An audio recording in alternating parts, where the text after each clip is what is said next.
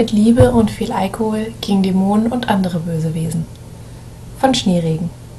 Kapitel 1 Ein ganz normaler Tag. Eine schläfrige Stille lag über dem Klassenzimmer. Emil hatte den Kopf auf seine Hände gestützt und war hauptsächlich damit beschäftigt, vor Müdigkeit nicht einzuschlafen. Vorne an der Tafel schrieb der Lehrer irgendwelche Zahlen und Formeln an. Für Emil waren sie jedoch nur wirr und hatten anscheinend irgendetwas damit zu tun, dass die Elektronen mal wieder nach irgendeinem Phänomen nicht das taten, was man erwarten würde.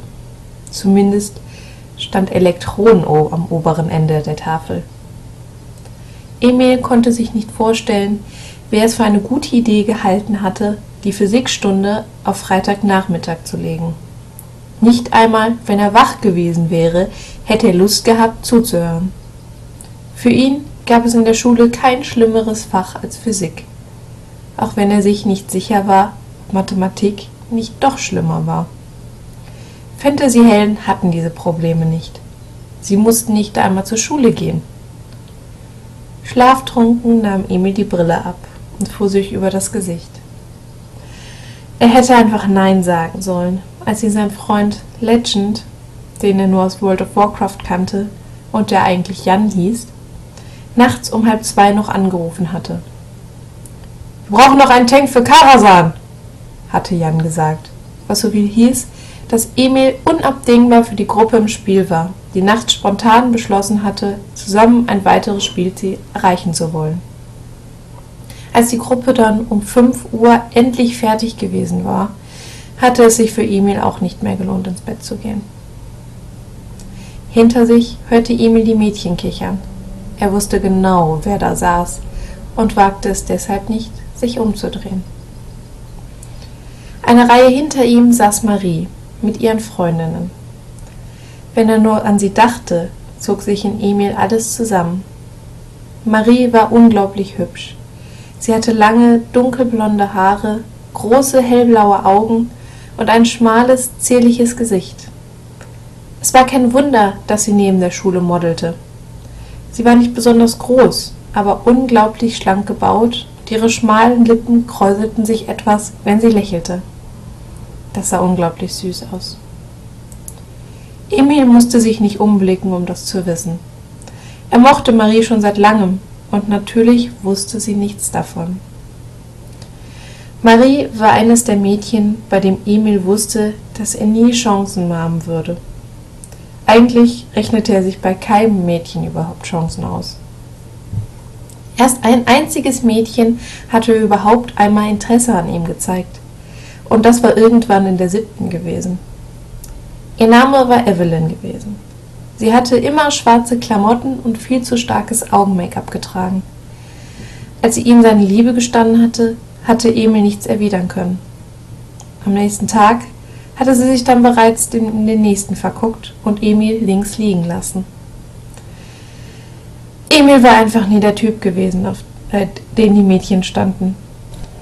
Er war ein Brillenträger, der mehr Zeit in der virtuellen Welt verbrachte als in der realen und trug immer nur Jeans und das T-Shirt, das oben auf dem Stapel lag. Emil setzte seine Brille wieder auf als sich seine Klassenkameradin Ina, die links neben ihm saß, zu ihm hinüberbeugte und flüsterte Verstehst du das? Kannst du mir das erklären? Sein Blick begegnete dem eines Mädchens mit rundem Gesicht und kurzen braunen Haaren, die sie zu einem Pferdeschwanz gebunden hatte. Sie sah ihn mit großen braunen Augen hinter der schwarzen Nerdbrille an. Emil verfluchte es, dass sie in Physik neben ihm saß. Sie wusste genau, dass er genauso wenig davon verstand wie sie selbst. Trotzdem fragte sie ihn jedes Mal aufs Neue. Er war sich mittlerweile sicher, sie wolle ihn ärgern und ignorierte sie deshalb. Ich verstehe es wirklich nicht, versuchte Ina es erneut, doch Emil blieb dabei, so zu tun, als würde er sie nicht hören. Dann spürte er, wie sein anderer Sitznachbar Martin ihn von der Seite anstupste und nahm das als Anlass, sich ihm statt Ina zuzuwenden. Martin war sein bester Freund und sein eingeschworener Leidenskumpan, wenn es um den Unterricht ging. denn besonders in solchen langweiligen Unterrichtsstunden verstand Martin es, Emil aufzuheitern. Er war ein Stück größer als Emil und hatte kurz geschnittenes braunes Haar.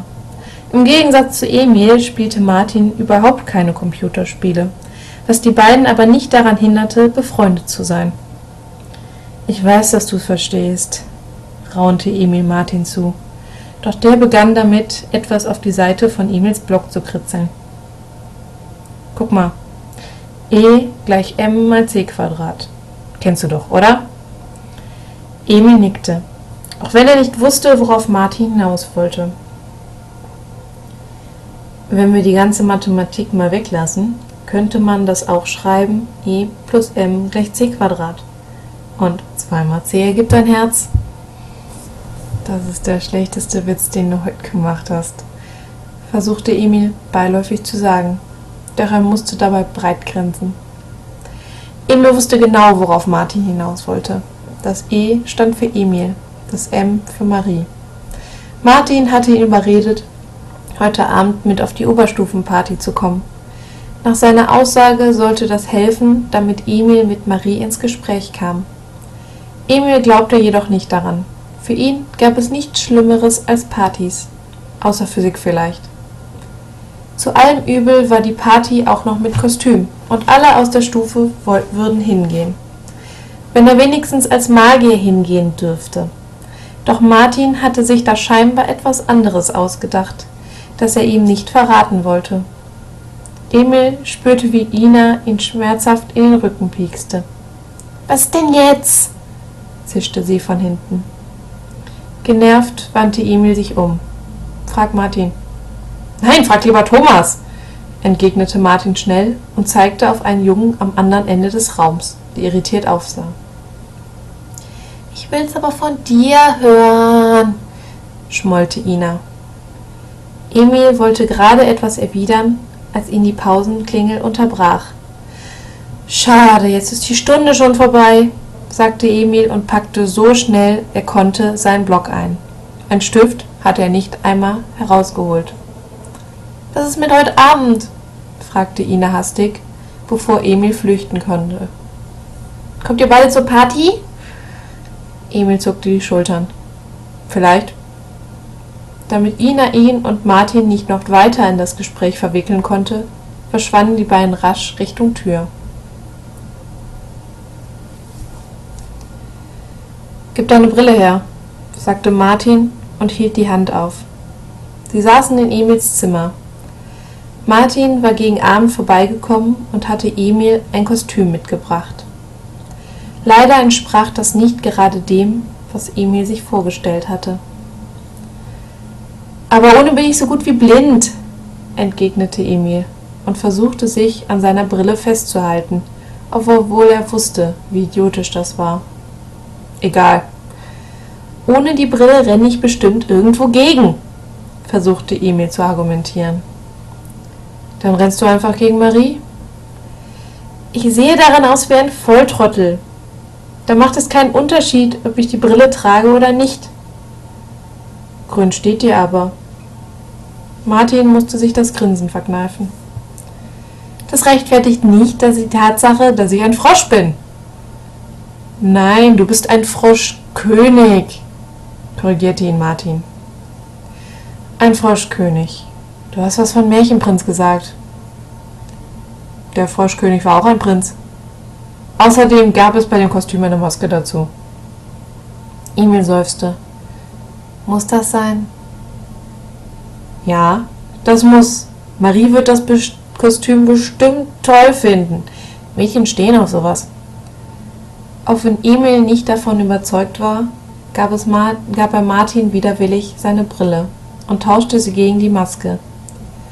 Ein Böschen fühlte es sich mit der Maske auf der Nase an, als wäre er ein Superheld. Emil stand auf und ging zum Spiegel an seinem Kleiderschrank. Normalerweise benutzte er diesen nie und hatte sich immer gefragt, wozu ein Kleiderschrank überhaupt einen Spiegel hatte.